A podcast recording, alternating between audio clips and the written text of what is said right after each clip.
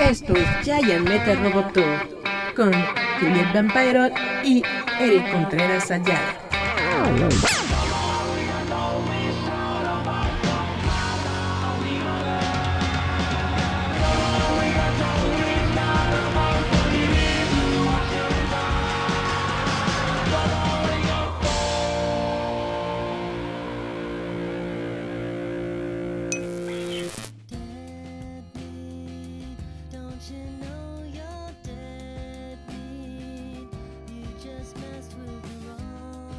Chavos, ¿cómo están? Esto es Giant Metal Roboto. Gracias a todos por acompañarnos una semana más. Yo soy Eric Contreras. Espero que se le estén pasando bien.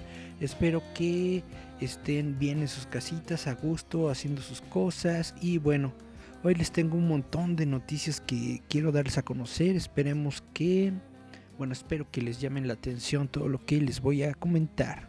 Vamos a comenzar hablando sobre Amazon. Ustedes conocen el sitio web amazon.com que también ya le está entrando al mame del, de los servicios de video y bla bla bla bla bla bla bla. Bueno, em, la noticia que les quiero dar es que van a hacer un spin-off, es decir, una serie derivada de The Boys. The Boys es una serie de televisión basada en un cómic.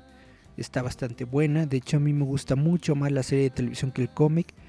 El cómic no, vaya, no es horrible, pero no está cool.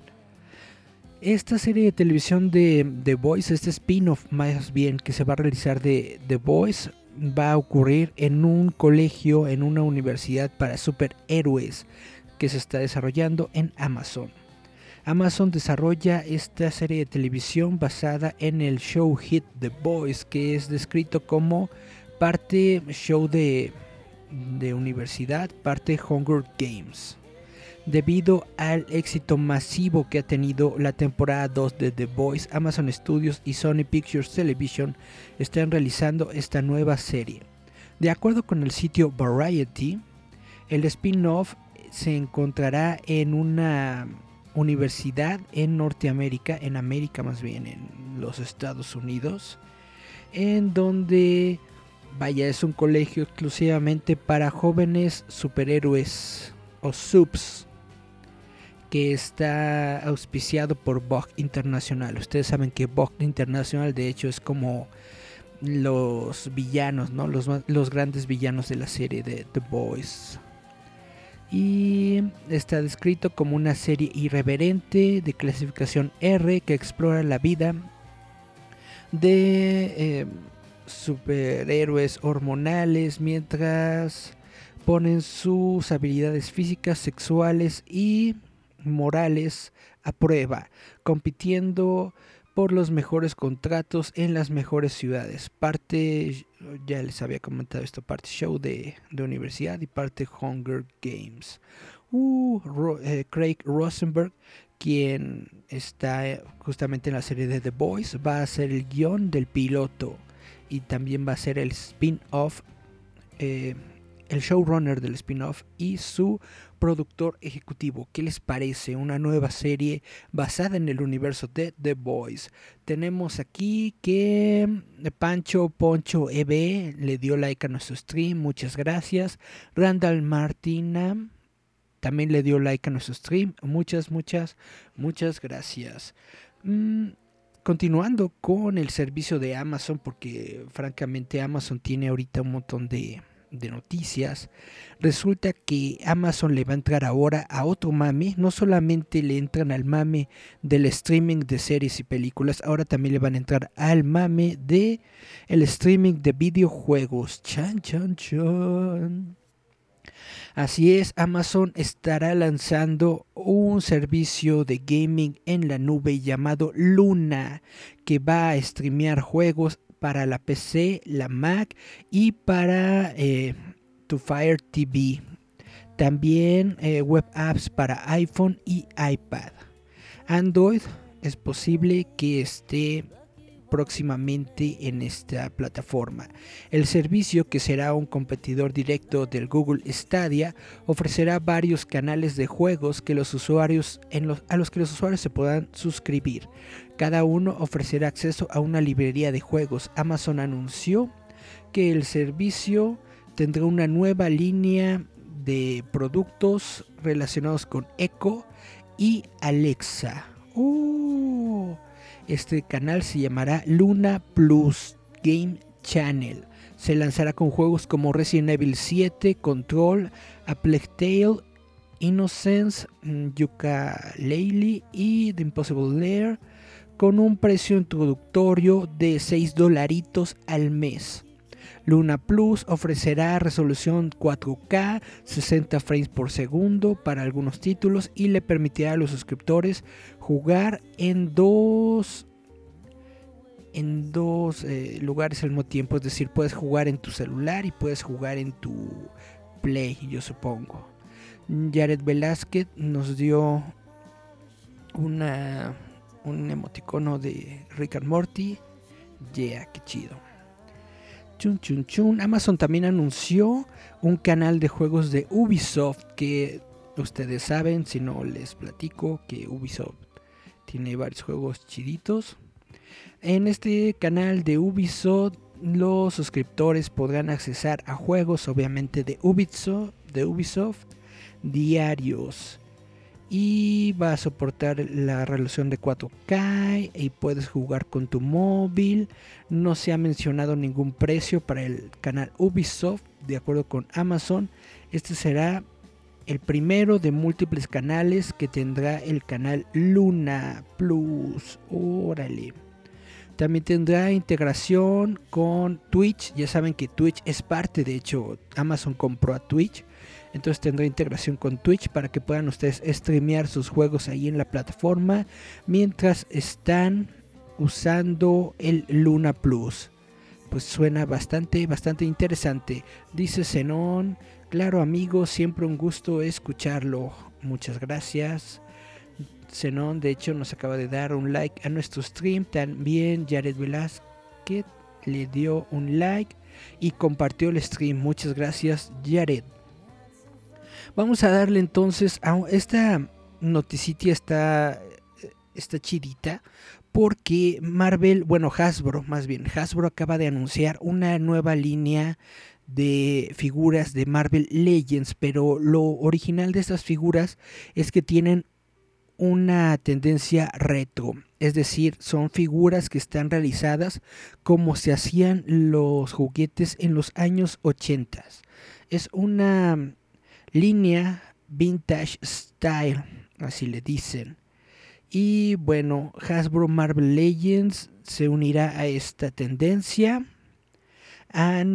Anunciado que, vaya, parece que los juguetes salieron directamente de 1984. Son figuras que van a tener 3.75 pulgadas de alto, similar a la defunta línea de Marvel Universe en lugar de la línea tradicional que tenemos ahorita de 6 pulgadas. Es decir, netamente le van a dar a toda la, onda retro. Porque yo me acuerdo que en mis tiempos, justamente, en mis tiempos, los juguetitos eran más, eran más chiquitos, eran unas figuritas de 4 pulgaditas, una onda así.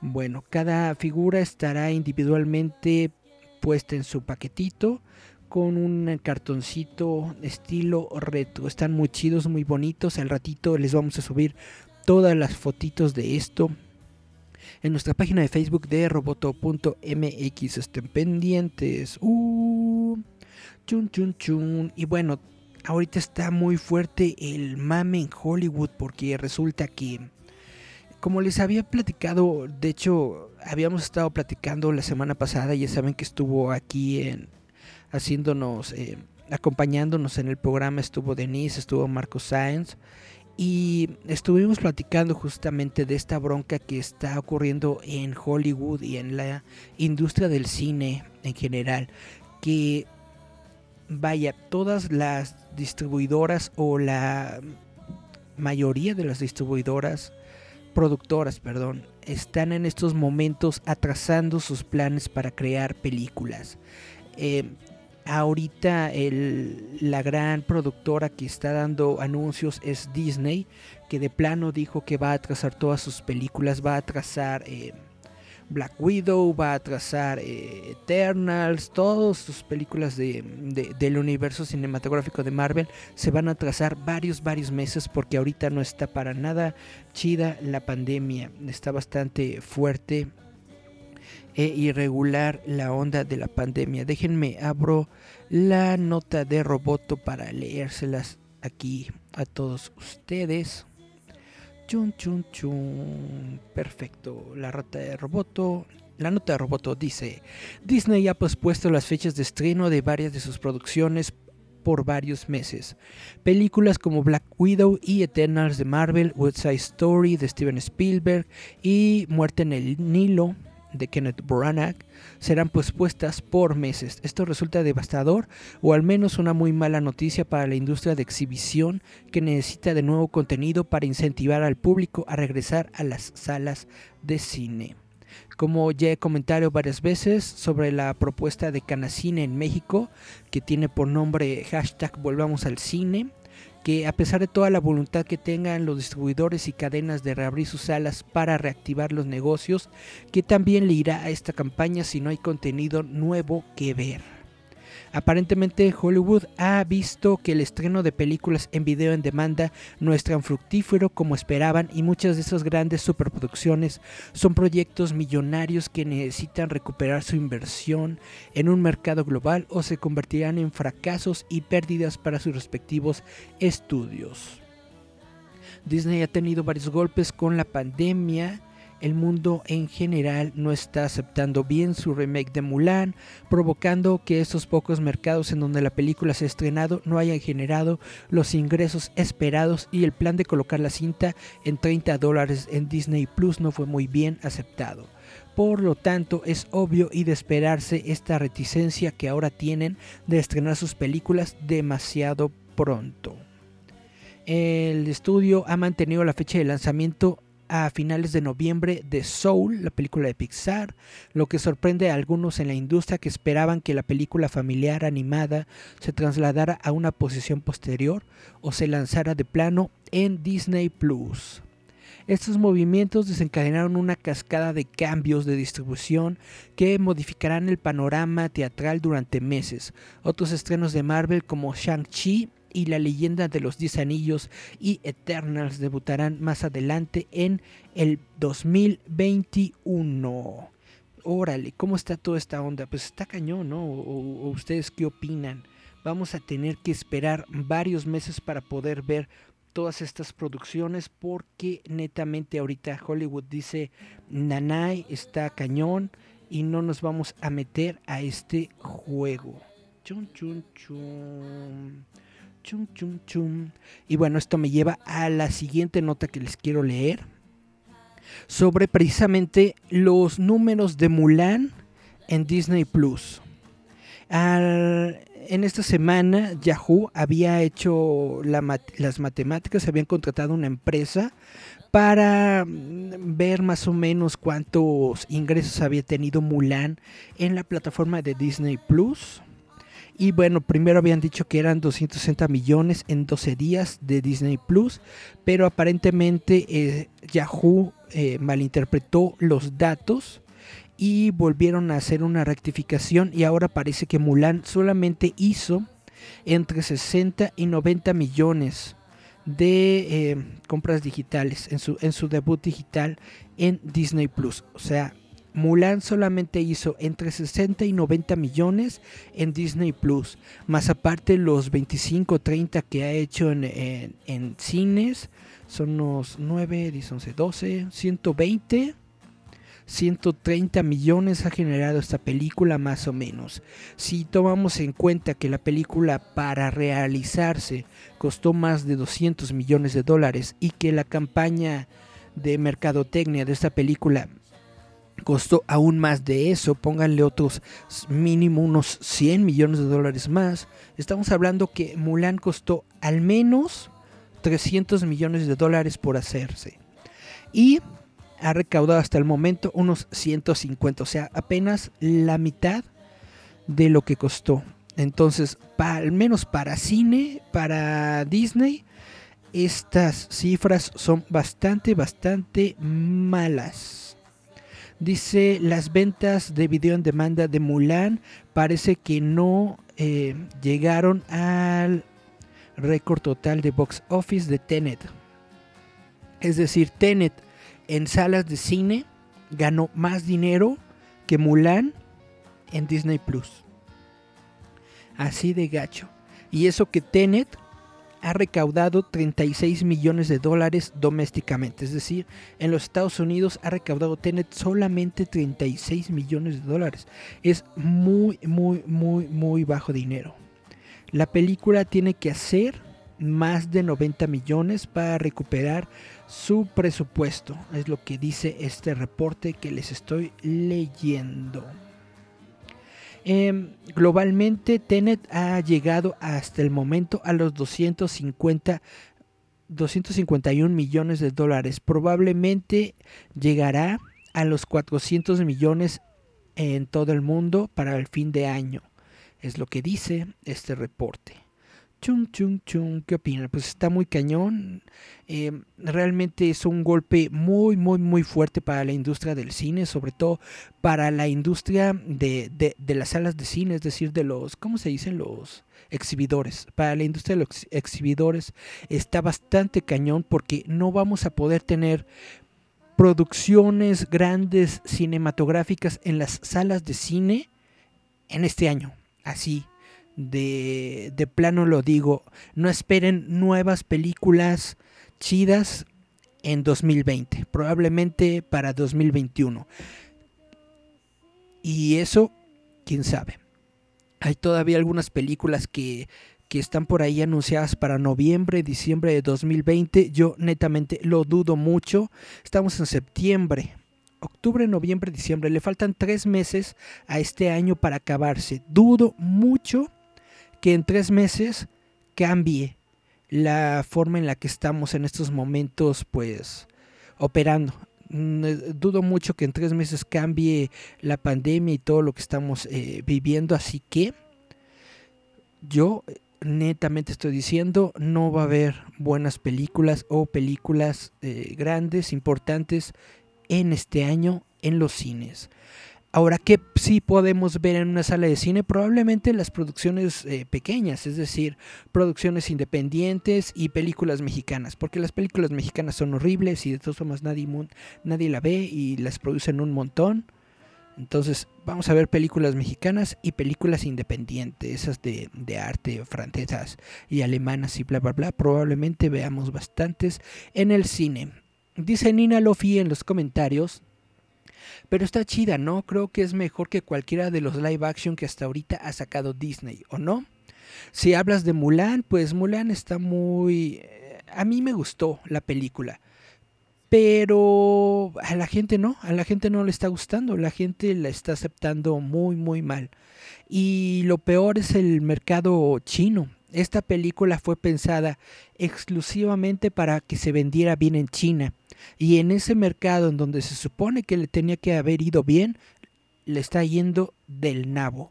Netamente ha sido boicoteada la película por varios problemas, varias broncas que ha tenido en la producción, por la actriz, por varios comentarios, etcétera, etcétera. O sea, netamente, la película fue hecha para el mercado chino y el mercado chino está diciendo ni más. No la quieren ver. Julieta nos puso un iconito y dice, no me deja compartir el video chia, es porque no sale mucho. Pues sí, muchas de las críticas que tiene la gente es que no sale mucho y lo que pasa es que la gente esperaba una adaptación de Mulan como hemos visto otras adaptaciones de Disney, es decir, netamente recrear la película animada en live action. Y Disney no hizo eso. Disney hizo otra historia similar basada en la leyenda original de Mulan para poderle llegar al mercado chino. Y el mercado chino dijo ni más. Entonces esa es la bronca. Dice Jared Velázquez, yo no la he visto, está buena. Pues mm, depende de ti, compañero. Eh, depende de ti. Hay muchas personas que la odian. A mí me gustó. No es una gran película, pero tampoco está mala. Vaya es Disney. Disney tiene calidad, quieran o no. Nina Lofi dice, pues parece broma, pero es una de las razones por las que no le ha gustado a la gente. Pues sí, la gente quería Mushu y Mushu no está. Así, de plano y de sencillo. Bueno, les quería platicar sobre el Escuadrón Suicida. El Escuadrón Suicida es la siguiente película que está desarrollando el chavo este que estuvo en Marvel, ¿cómo se llama? James Gunn. El director James Gunn está haciendo la película de The Suicide Squad. Está teniendo muy buena... Vaya, los fans están aceptando esta película. Se ve que va a estar chida, se ve que va a estar bonita. Es James Gunn. James Gunn normalmente hace películas buenas. Todo el casting se anunció en el evento de DC Comics que fue DC Fandom y todo está muy bonito y bla bla. Ahora, la noticia que les quiero dar y que se me hace medio medio rara es que se acaba de anunciar una serie de televisión del personaje de John Cena Peacemaker para HBO Max. Y se me hace muy raro porque la película ni siquiera ha sido estrenada. Todavía no hemos visto absolutamente nada de Suicide Squad que no sea el tráiler. Y sin embargo, ya HBO Max ya está diciendo, vamos a hacer una serie de televisión de John Cena. Y yo me quedo así de, what the fuck, ¿por qué? ¿A poco sí está tan bueno? ¿O a poco tanto carisma tiene John Cena? Netamente de todos los luchadores que se han convertido en estrellas de cine, para mí el único chido es La Roca. Y, y párale de contar. Pero bueno, quién sabe, a lo mejor, a lo mejor le va bien, a lo mejor está todo bien. Quién sabe, quién sabe, quién sabe qué esté pensando Warner o en este caso HBO Max, pero ya le dieron luz verde a la, a la serie. Dice aquí, Cena va a reinterpretar su papel en el show que ha sido que al que le han dado una orden directamente a series de HBO Max. Gunn, James Gunn estará escribiendo la serie y dirigiendo algunos episodios. John confirmó que la serie de Peacemaker ah, John confirmó la noticia de la serie de Peacemaker en Twitter y reveló que será el productor ejecutivo de la serie junto con el productor de Suicide Squad Peter Safran. Peter Safran. Cena también será coproductor ejecutivo. Peacemaker será producido por la compañía de, de, James Gunn, Troll, Troll, Court, Troll Court, la corte del troll. Troll Court, Troll Court. Bueno. Y Safran Company en asociación con Warner Brothers Television. Cena, bueno, bueno, como ya les había platicado, estos personajes se revelaron en el DC Fandom. Y pues aparentemente a la gente le gustó porque ya vamos a tener una serie de televisión de John Cena. Eh, Marco Sainz le eh, compartió nuestro stream. Muchas gracias, Marco Sainz, que todas las semanas nos ayudas a compartir este stream. Alfredo Bedoya le dio like. Dice en los comentarios: el John Cena tiene un fandom muy grande. Pues a lo mejor es por eso, porque, porque hay un montón de fans de John Cena. A lo mejor por eso le dieron eh, pues la luz verde a esta serie de televisión. Who knows, who knows. Suena padre, suena interesante al menos. Bueno, vamos a nuestro primer corte musical si les parece bien. Vamos a escuchar a Sean Ono Lennon. Sean Ono Lennon es el segundo hijo de John Lennon que tuvo justamente con Yoko Ono. Vamos a escuchar la canción que se llama Into the Sun, dentro del sol o hacia el sol. Vamos a escuchar Into the Sun de sean Lennon y regresamos.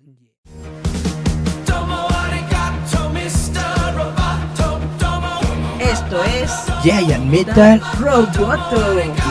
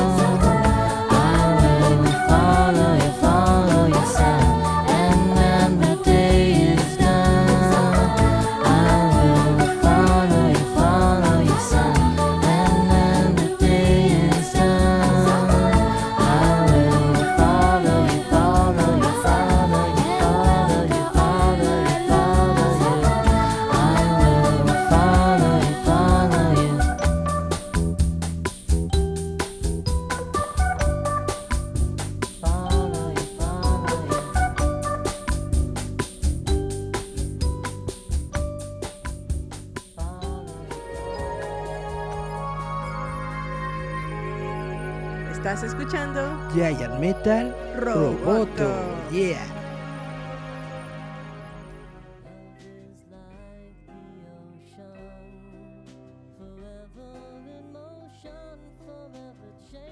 Yeah, estamos de regreso en Giant Metal Roboto y Monstruo Yo se acaba de unir, le dio like a nuestro stream. Juli HC está siguiendo nuestra página, muchas gracias. Monstruo Yo dice saludos robotos, saludos, saludos, saludos. Bueno, voy a darle otra noticia. ¿Ustedes conocen a Chucky Cheese?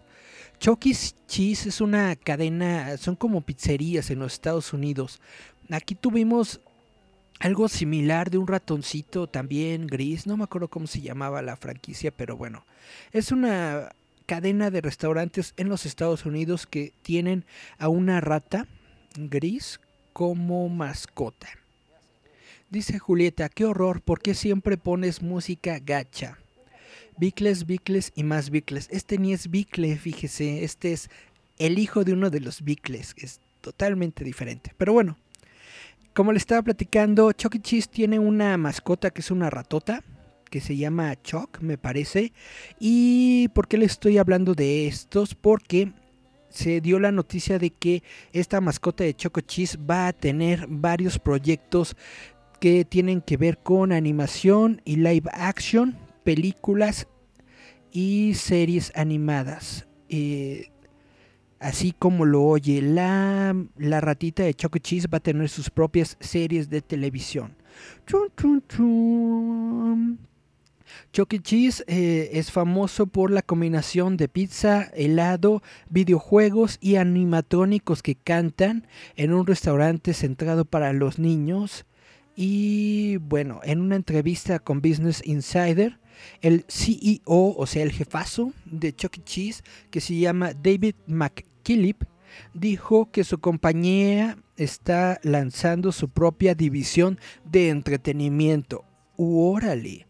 La meta de este nuevo segmento de la compañía es tener a su mascota y eh, que, es, que, es, que es la ratita esta, como ya les había dicho, en películas y TV primero. Están desarrollando todo esto para niños, obviamente. También quieren tener una línea de juguetes. Y pues esto es lo que les quería platicar. ¿Ustedes cómo ven? Estaría chido, ¿saben qué estaría chido? Una serie de televisión de Ronald McDonald.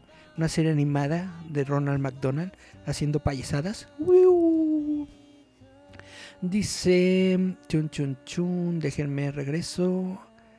Mm, a los comentarios dice Nina Lofi, jajaja. Dice Julieta, obvio, es lo que aquí fue Pizzas Plaza.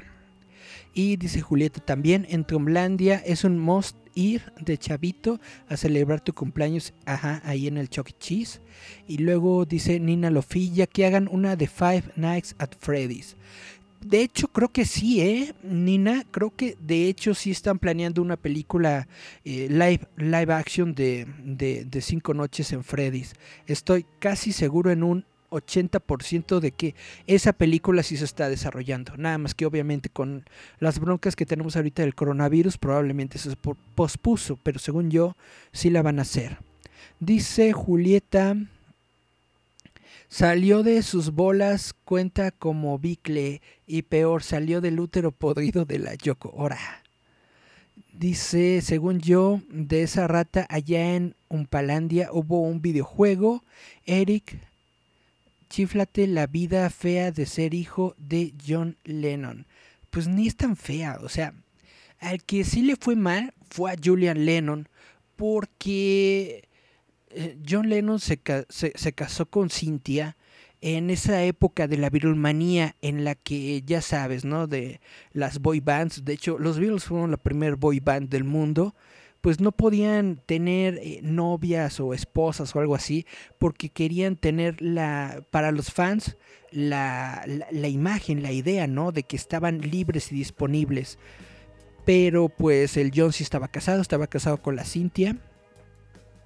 Y de ahí salió Julian. Y justamente como fue la mera etapa de la Beatlemanía, pues John Lennon se la pasó en giras, se la pasó eh, dando conciertos, se la pasó viajando por todo el mundo y haciendo todo esto.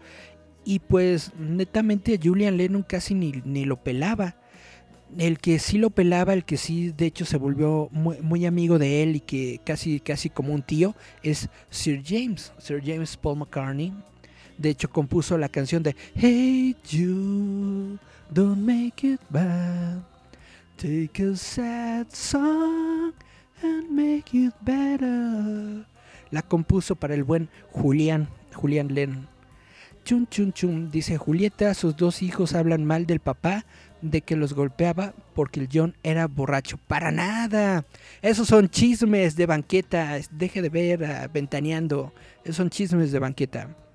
Eh, como, te estoy diciendo, Julian Lennon casi ni veía a, su papá. Entonces eso de que lo golpeaba y de que era borracho, pues es completamente fuera de, fuera de lugar porque ni siquiera lo veía. Esa es la bronca de Julian Lennon, que él prácticamente durante toda su vida nunca vio a su papá. Lo vio unas cuantas veces y se acabó.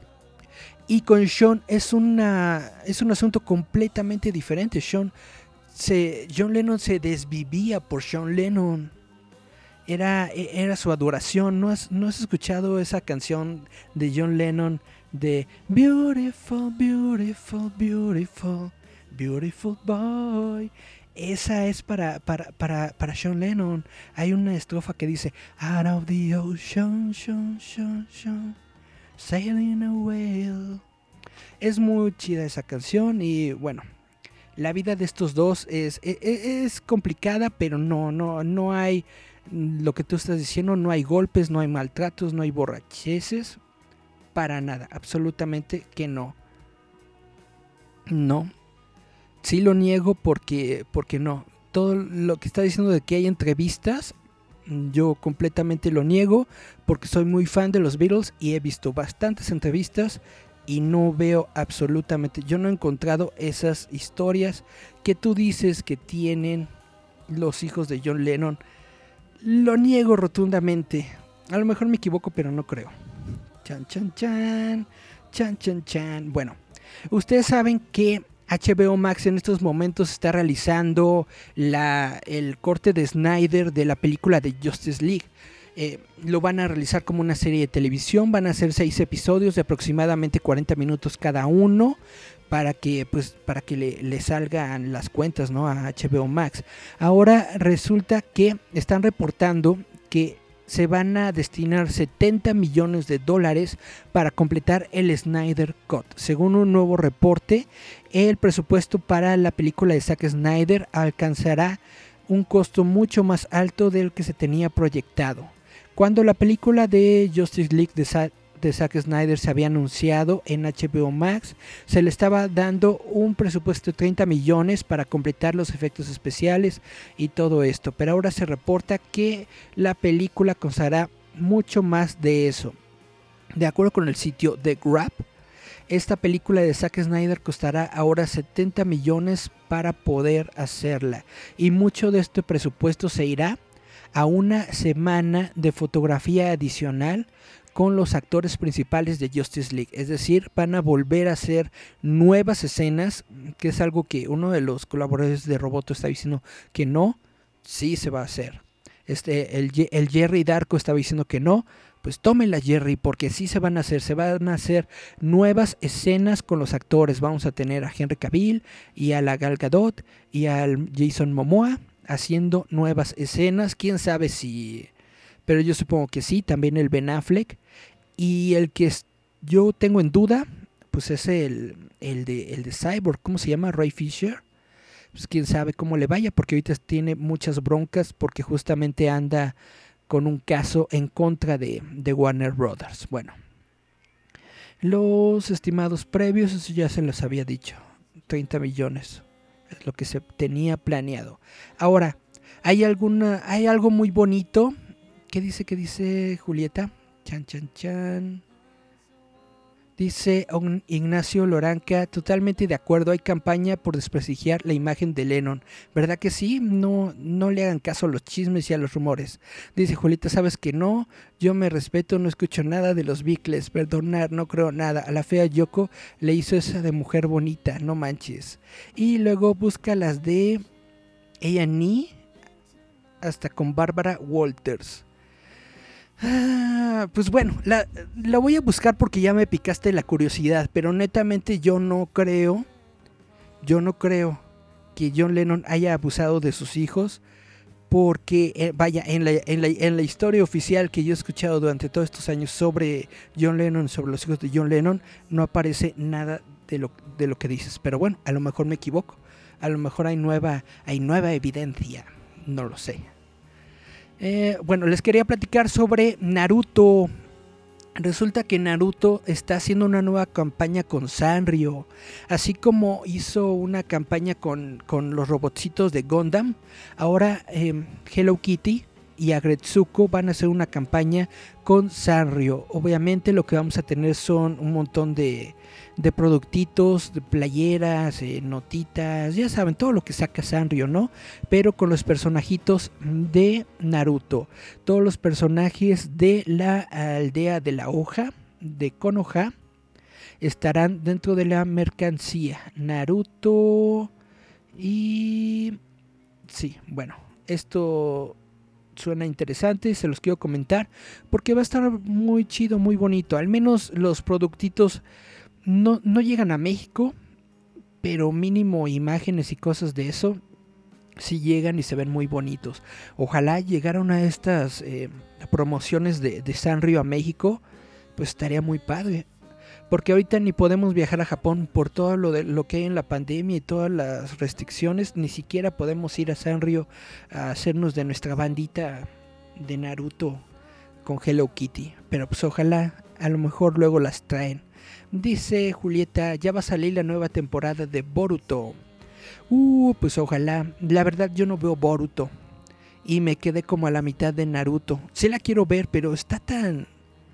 Está tan larga la serie que, que, me da flojera. Es como One Piece. One Piece tampoco la he visto porque me, me da mucha, mucha, mucha, mucha flojera. Tener que ver como 8000 episodios. Dice Julieta Sanrio ya sacó de Samurai X y de My Hero Academy. Ah, no manches. Ese de My Hero Academia lo quiero ver. Soy fan de esa serie. Aunque a ti no te haya gustado. Y bueno, les quiero platicar de Sega. Había un rumor que había iniciado durante esta semana. Es un rumor completamente falso y completamente eh, chundo de que Microsoft quería comprar a Sega. Eso son, son, puros, son puras boludeces. Y de hecho es un rumor que se originó aquí en México y que solamente se hizo tendencia aquí en el Twitter de México. En Estados Unidos y en Japón la gente estaba de ¿What? ¿A quién se le ocurrió esto? Pero bueno. Dice Nina Lofi, jamás te arrepentirás de ver Naruto completo, te lo juro. Mm, puede ser, lo voy a ver, para ver qué tal. Dice Julieta, hasta enero abrirán el turismo en Japón. Pues está cañón. Está bastante cañón. Hay que ver, hay que encontrar a un japonesito, uno de estos sitios japonesitos que tienen, eh, vaya, que te, que, te envían productos eh, exclusivos de allá para acá. A ver si nos podemos hacer mínimo con una playerita o algo de, de, de Hello Kitty y Naruto. Estaría muy chido, muy padre. Bueno, les estaba platicando, hay una noticia de Sega y es de que Sega está creando una adaptación live action basada en su juego Yakuza. Yakuza ya saben que son los mafiosos de, Japón. Pues hay una serie de, de, videojuegos de Sega que se llama justamente así, Yakuza. Y esta franquicia pues se va a convertir en videojuegos. Eric Barmack, Roberto Grande y Joshua Long producirán esta, esta cosa. Están buscando escritores para el guion. Yakuza es una de las franquicias más vendidas de Sega después de Sonic the Hedgehog. Oh my god.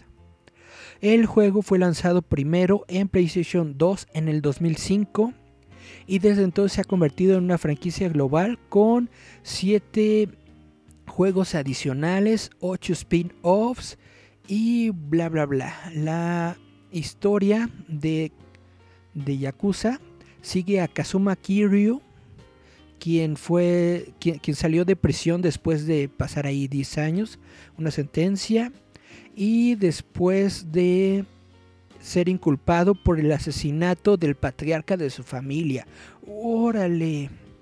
Y bueno, de esto se trata la, serie, la película. Esperemos que vaya a estar chido. Déjenme leer los comentarios. Dice Julieta.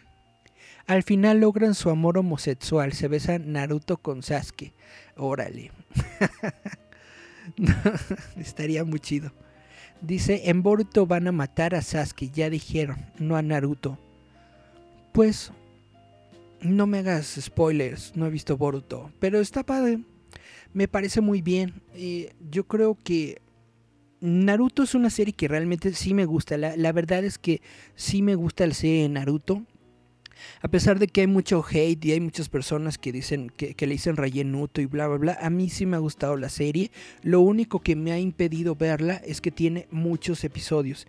Y la, la bronca de tener tantos episodios es de que tengo un montón de cosas que ver. Tengo que estar al pendiente de algunos videojuegos, tengo que estar al pendiente de series y cosas así. Hay un montón de cosas que ver y muy poca vida para verlas. Entonces por eso no he visto Naruto. Y ahora mucho más porque les tengo el chisme, bueno probablemente ya lo saben, de que Funimation va a venir a México. Funimation es uno de estos servicios de streaming que de hecho también es una productora de anime que durante varios años estuvo en colaboración con Crunchyroll. Ellos tenían su anime ahí en Crunchyroll, pero después eh, se pelearon, bla, bla, bla. Y entonces Funimation creó su propio streaming. Y ahora Funimation va a tener eh, servicio en México eh, y en Latinoamérica. Entonces va a haber todavía más anime que ver que, que tengo que ver. Y, no solo eso, vamos a tener un montón de anime porque eh, va a estar Crunchyroll, va a estar Funimation y va a estar Anime Onegai. Son tres servicios de anime que se van a estrenar en meses, en, eh, menos de, de, seis meses aquí en México y que van a estar disponibles para toda Latinoamérica. Y entonces tú dices, wow, va a estar bastante cañón, bastante complicado, pero esperemos que también vaya a estar bastante divertido. Yeah, yeah, yeah, yeah, yeah. Y bueno, que la última nota que les quería platicar el día de hoy es sobre eh, Pantera Negra, sobre Black Panther. Van a pintar un mural de Black Panther. De hecho, perdón, ya pintaron un mural de Black Panther con Chadwick Boseman en Disneylandia.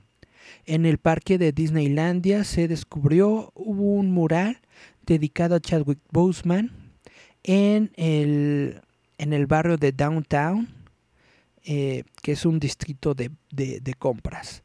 El arte fue creado por Nicholas Smith y muestra a la estrella de Marvel haciendo el saludo de Wakanda a un fan que, y el fan lleva la, máscara de Black Panther.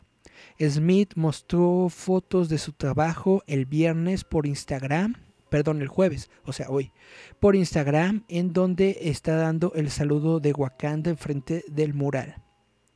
Este es muy especial, mi rey Chad. Es un tributo al rey Chad en una pared en Downtown Disney. Dice, es un ciclo completo para mí.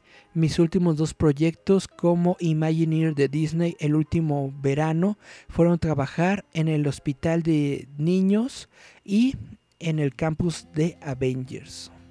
Esto está muy chido, sobre todo precisamente porque Disney está rindiéndole homenaje a Chadwick Boseman. No, yo no he visto que hayan realizado algo parecido. A lo mejor estoy equivocado, por supuesto, pero esta es la primera vez que escucho que han realizado algo como esto, que es eh, realizar un mural conmemorativo en la memoria de, alguien y sobre todo pues en la memoria de uno de sus actores, de Chadwick Boseman, que interpretó a Black Panther en todas las películas del universo cinematográfico de Marvel, además de obviamente otros roles que tuvo, otras películas, eh, tuvo una, una, carrera prolífica a pesar de que solamente duró pocos años porque Chadwick Boseman pues era una persona muy muy muy joven. Dice mm, chun chun chun Julieta ay, dice es usted otaku, no tiene vida social, detesta el mundo exterior. Ahora con los nuevos streamings de anime morirá como usted lo desea, solo, en la oscuridad y manoseado con una mona china. Llámete Kudasai Senpai. Yeah, esa es la forma de, de irse, esa es la forma de morir.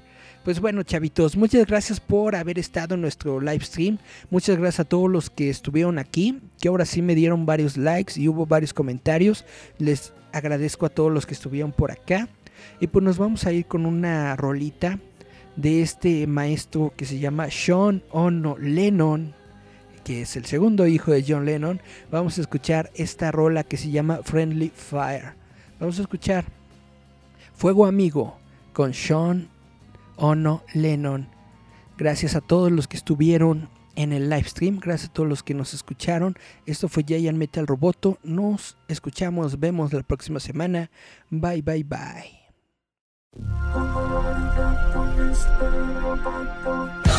Esto es Giant Metal Roboto.